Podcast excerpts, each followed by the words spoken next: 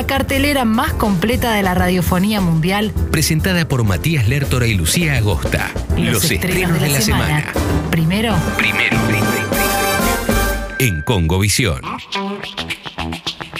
Estrenamos eh, Separador, muy bien. Qué lindo este. ¿Usted dice usted, Guido Almirón? Muchas gracias. Hermoso, Guido Almirón. Lo aplaudimos. Aplauso de la lluvia para usted. Aplauso de la lluvia, perfecto. Bueno, Lu, estrenos, muchísimos. Tenemos Sí. estrenos de cine, tenemos varios estrenos de plataformas y estaría bueno también que aprovechemos el momento para hablar, aclarar dudas de estreno plataforma, ¿no? Porque llegó esta semana Star Plus, así que eh, la dejamos para el final, si te parece eso. Dale. Y hablamos de eh, varias pelis. ¿Con cuál vamos primero? Con Cenicienta. Vamos con Cenicienta, que Lucía Agosta hace meses que viene eh, hablando de esta película protagonizada por Camila Cabello. Billy Porter y Dina Menzel. Pierce Brosnan, ¿por qué sigue insistiendo en cantar? No, Pierce, usted no canta. Bueno, Deje de cantar en los Si, musicales. si yo soy Pierce, dicen, alguien cree que sí y me pagan por hacerlo. Y sí. Eh, bueno. Y Mini Driver se sumó a esta vuelta, que bastante decente me pareció. Sí. Eh, ponele. Lo creo que- Empiece usted, que, que Yo- sé que está un poquito. No, a ver, lo que está decente de la película es el, el, eh, es el elenco, los actores. Me parece que están bien, todos. Yo coincido 100%. A mí Camila Cabello, además de que me parece muy agradable, muy simpática, muy todo, tiene una voz Y a- espectacular. Y es su debut también como actoral. Es o su sea, debut. Re bien en ese sentido. Da bien el physique du rol con Cenicienta, me parece que está, me- me gusta, me gusta la- un poquito la dupla con el príncipe, está ok, correcta. Y Dina Menzel también, como la madrastra. Recordamos que el- Elsa de Frozen y la vimos en un millón de pelis. Eh, y lo mismo, sí, acompañan bien ellos. En ese sentido sí, pero después la peli, a ver, yo no quiero... Y ahora lo, y ahora lo negativo. Pero yo no quiero decir, no me quiero transformar en Lucía Agosta y decir un culo, porque no voy a decir que es un culo, pero, Puede decir un... eh, pero no es buena. No es buena la película, tal vez, tal vez para 100% musical eh, lovers, ponele que tal vez tenga algo, ponele que tal vez tenga algo, pero no puede, a ver, me parece que está mal rodada en cuestión de tiempos, o sea, lo que se llama en el cine el pacing está mal hecho, está mal. Y por más que sea una película que es un musical, que es un musical que no está en un teatro, o sea, no es eh, Hamilton. ¿Entendés? En todo momento vos sentís que estás viendo un escenario, un stage, o sea, te das cuenta que es todo trucho, que es todo utilería, que es todo prop, que es todo un set.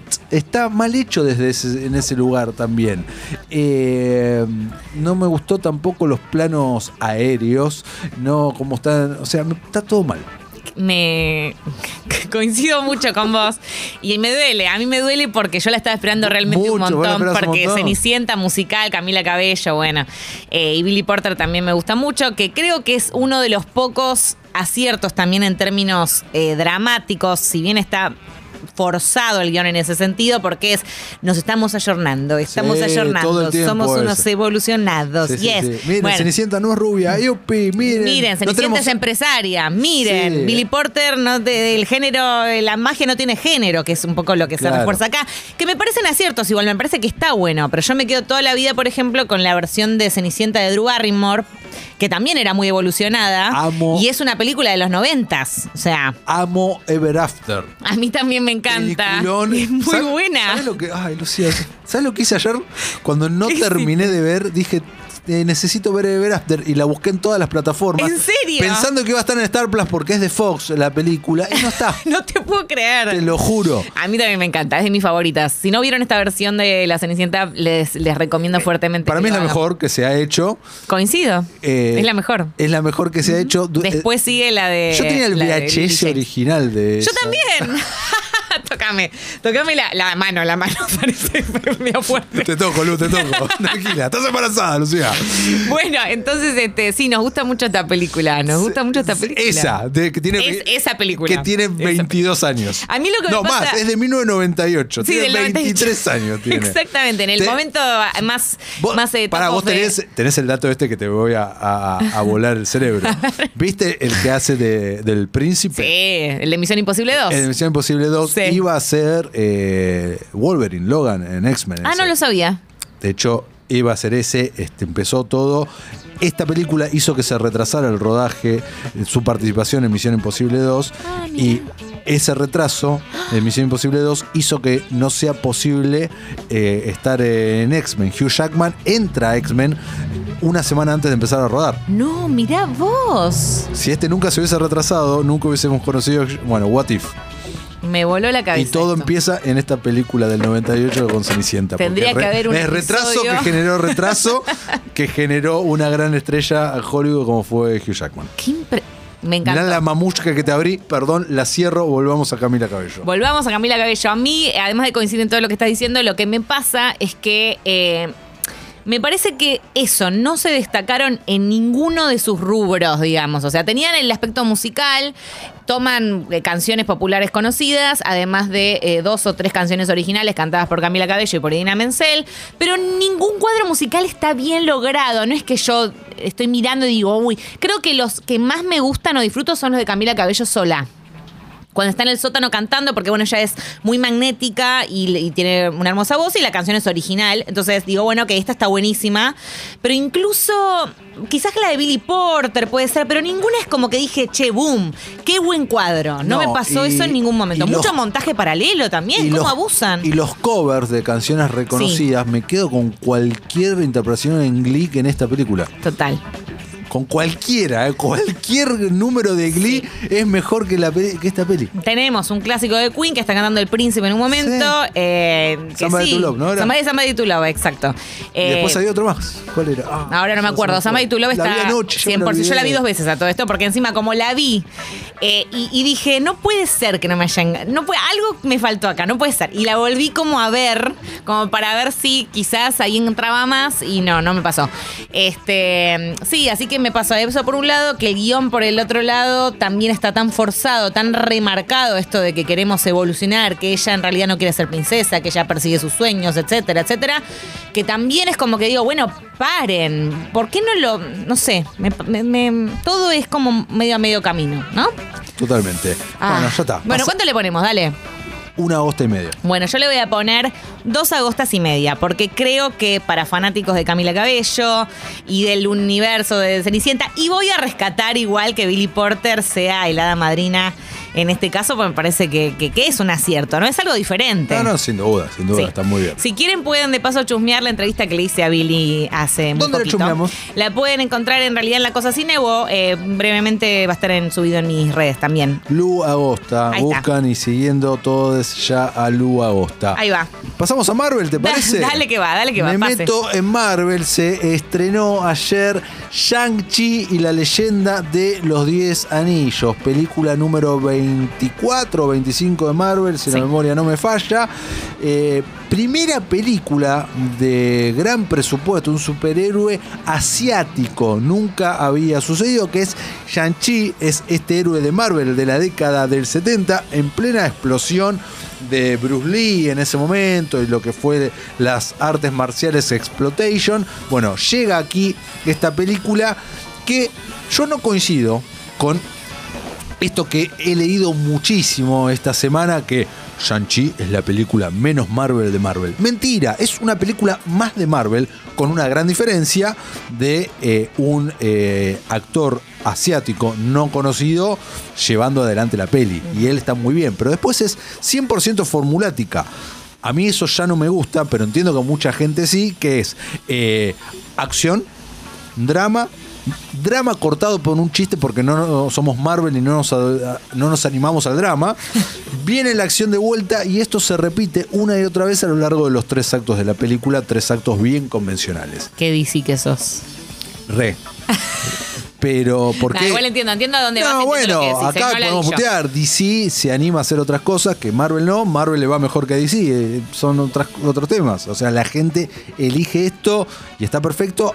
Y esto, para no quiero decir, a mí la película la disfruté, me gustó, ya te adelanto, le pongo tres agostas y media. Bien. Está bien, es muy entretenida, cumple, obviamente, está bien filmada, sin personalidad. La film, no, ni- no recuerdo ahora el nombre de- del director, es el que había dirigido eh, la de Michael B. Jordan, que hace abogado, eh, Mercy, Just Mercy, Just Mercy. Eh, pero la podría haber dirigido cualquiera, no tiene personalidad alguna en ese sentido.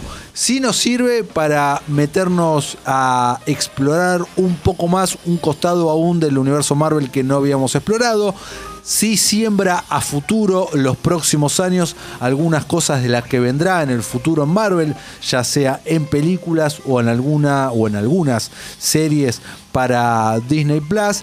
Sí está buena, eh, aunque muy tonta la conexión que hacen con Iron Man 1 y Iron Man 3. Ah, te iba a preguntar a qué través conexiones. de un personaje que si bien se, lo- se dijo, no aparece en el tráiler y por lo tanto decirlo a mí acá para mí es un spoiler, no lo voy a decir, prefiero que se sorprendan con eso, pero hay un personaje que aparece, que está ligado con el mundo de Iron Man, sobre todo en Iron Man 3, que tiene un papel relevante en, esta película, secundario, pero relevante. Bien. Eh, Hay dos escenas post créditos. hay dos escenas post créditos, una a la mitad y una al final. Las dos, sobre todo la de mitad de créditos, son importantes. O sea, a- a- importantes a nivel narrativo, universo cinematográfico Marvel. Ok, o no sea que que hay hay un que chiste quedarse- tonto. Nos quedamos hasta el final. Siempre se quedan hasta el final en una película de Marvel.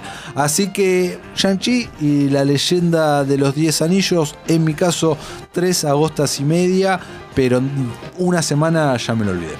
Bien, me parece redondito ese- esa devolución y siento que cuando la vea voy a coincidir eh, seguramente. vas a ver? ¿eh? Sí, sí, la voy a ver. No, no la vas a ver.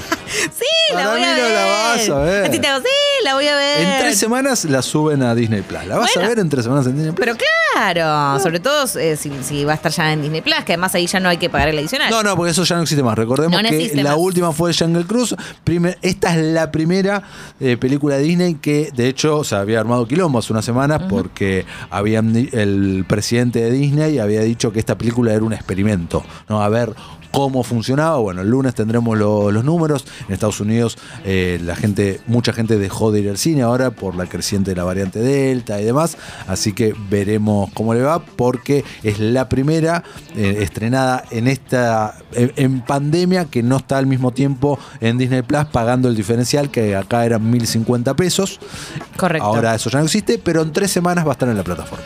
Bien, la veré entonces y eh, me parece que está bueno meternos ahora en Star Plus. Si te parece, yo me estuve, me devoré dos. Para, Dos. para, ¿Tenés, ante- ¿Tenés más? Eh, ¿Qué más te viste? Estoy viendo. Sé que viste Spiral también.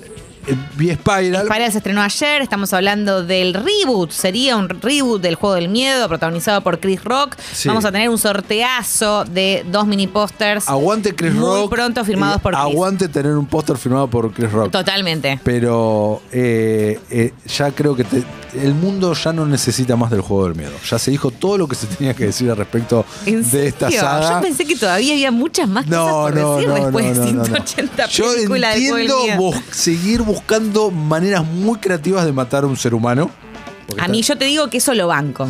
Entiendo. Lo banco un poco. Pero cuando ya son graciosas, me parece que la pierde el efecto. Te tiene que causar impresión y no gracia. Bien, yo tengo dos preguntas al respecto, porque Sí. no vi Spiral aún, sí la voy a ver igual. Ok. La primera es, eh, ¿qué conexión hay con el universo de del no, Miedo? 100%, sí, sí. 100%, Es está una secuela, es una secuela. Ah, ok, funciona a modo de secuela. Es a modo de secuela, 100% secuela, muy bien explicado, eh, unos años más tarde, pero eh, no, es una secuela, ¿no? Ok. Si te contesto bien cómo te recontra spoileo. ¿Y qué onda Chris Rock dentro de este universo? Porque nunca me hubiera imaginado un actor como Chris Eh, interpretando a un detective dentro de No, Miedo. sí, no, desganado. No, no es el jam de Chris Rock, claramente. Ok, bien.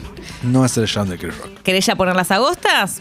Dos agostas. A la pelota, ok. Bien, dos, bien, bien. Dos agostas eh, le pongo esto. No, iba a decir que vi clickbait, pero ya la comentaste vos, así que no la vamos a comentar. Aparte, ya le dedicamos recién Unos minutitos. unos minutitos. Pero sí vi, sí vi, Lu, A ver. los dos primeros capítulos de La Casa de Papel, temporada Me, 5. me aca- me caigo de culo. Volumen 1. Nunca me hubiera imaginado que ya estabas al día con la casa de no, papel. Al día no, se estrenaron cinco capítulos, vi dos. Ah, bueno, igual es bastante al día eso. ¿Y Eh, qué onda? Bueno, La Casa de Papel es falopita que ya venció.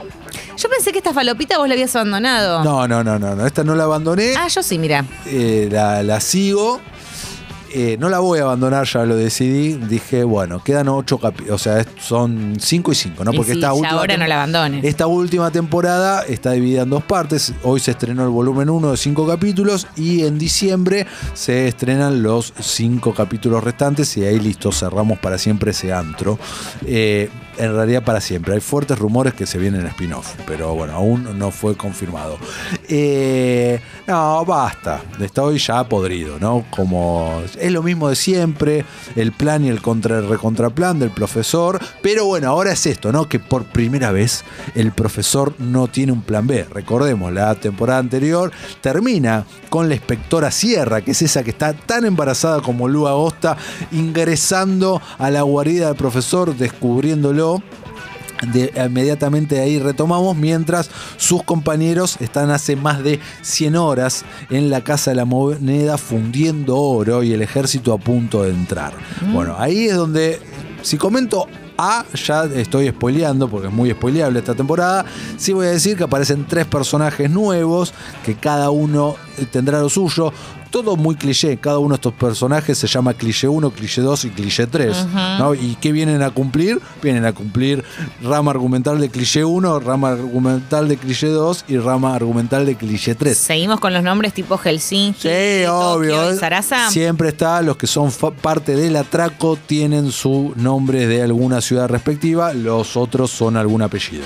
Es así, eso, eso sigue. Siguen todos muy lindos, con la transpiración bien puesta donde tiene que estar puesta, todos tiroteándose, pero siempre hay tiempo para hacer una declaración de amor, siempre hay tiempo para que aparezca una voz en off para comentarnos algo de eso que estamos viendo, de dónde viene, ya sea justamente una historia de amor o un vínculo fraternal o algo, alguna tensión sexual y demás, las balas que nunca se acaban y cuando se acaban es en el momento justo, la puntería que nunca tiene que estar, pero en el momento que se precisa sí va a estar, el personaje ese que se tendría que haber muerto hace 6.000 temporadas y no se muere porque le sirve a la estúpida trama, en fin.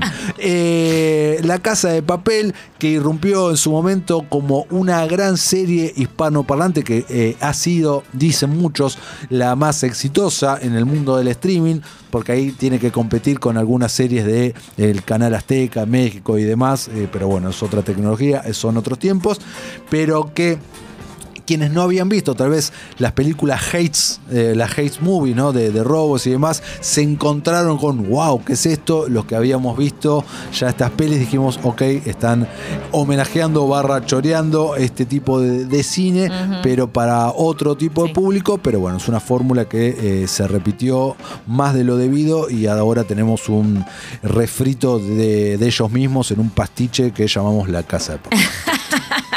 Tenemos Star Plus, ha llegado, ya vi dos, me devoré en realidad dos producciones. ¿Cómo hiciste tan rápido? Y Está desde fue muy rápido. hace dos días que está Sí, Star pero no pude. La eh, teacher fue plum. Y dormí una cosa siesta que- aparte, no entiendo. Y dormí siesta dos días. Tampoco ando durmiendo tanta siesta, pero bueno, pude, tuve tiempo de dormir la siesta y de ver a teacher. No, siento que estoy administrando mal mi tiempo. ¿no? ¿Ves? No ¿Te das cuenta? No sé qué onda. Eso que y no eso, usted siesta. no duerme siesta. Y duerme cinco horas por día. Sí.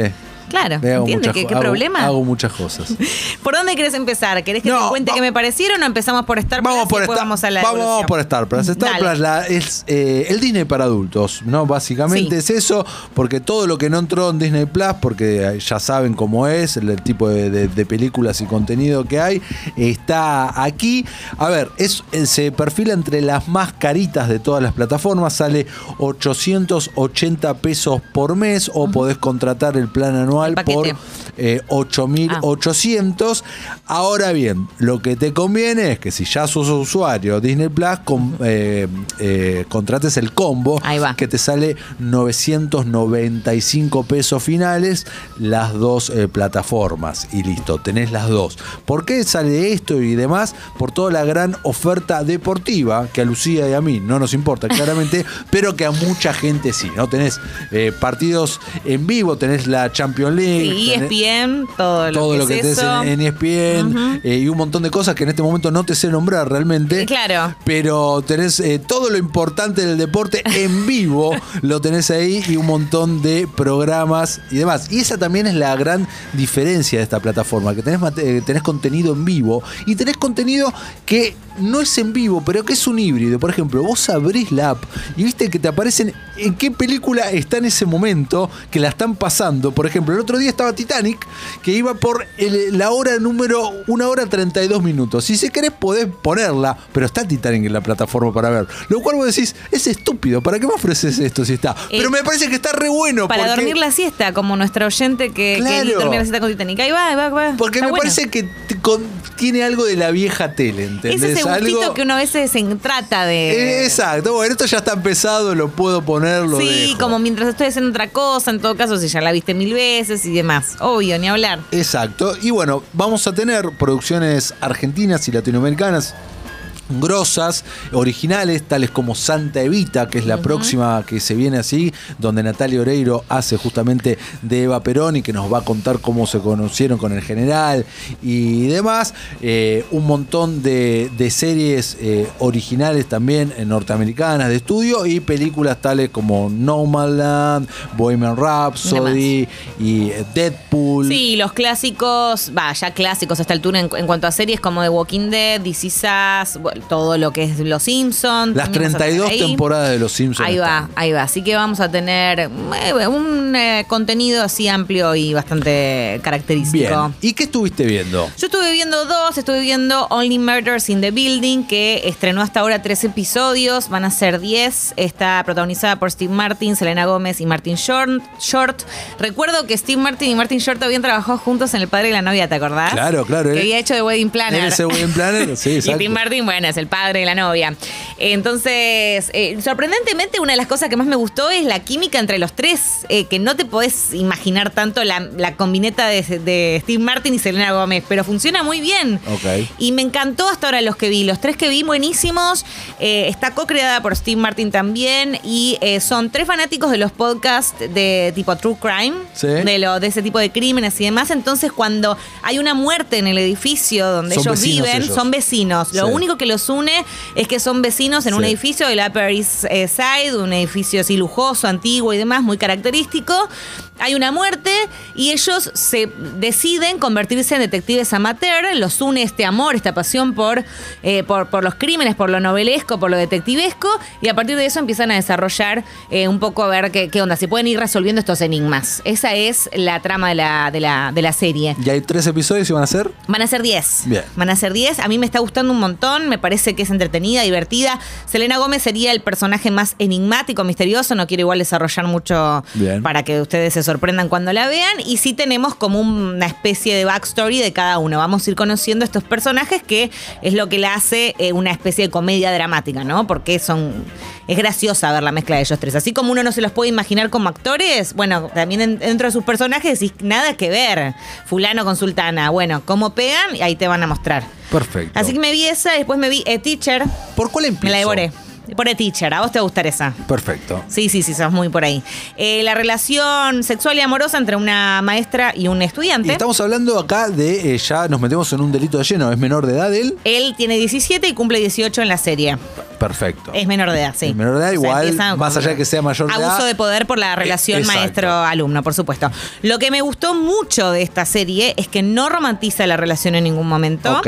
Eh, siempre se ve como se tiene que ver, como, o sea, de verdad.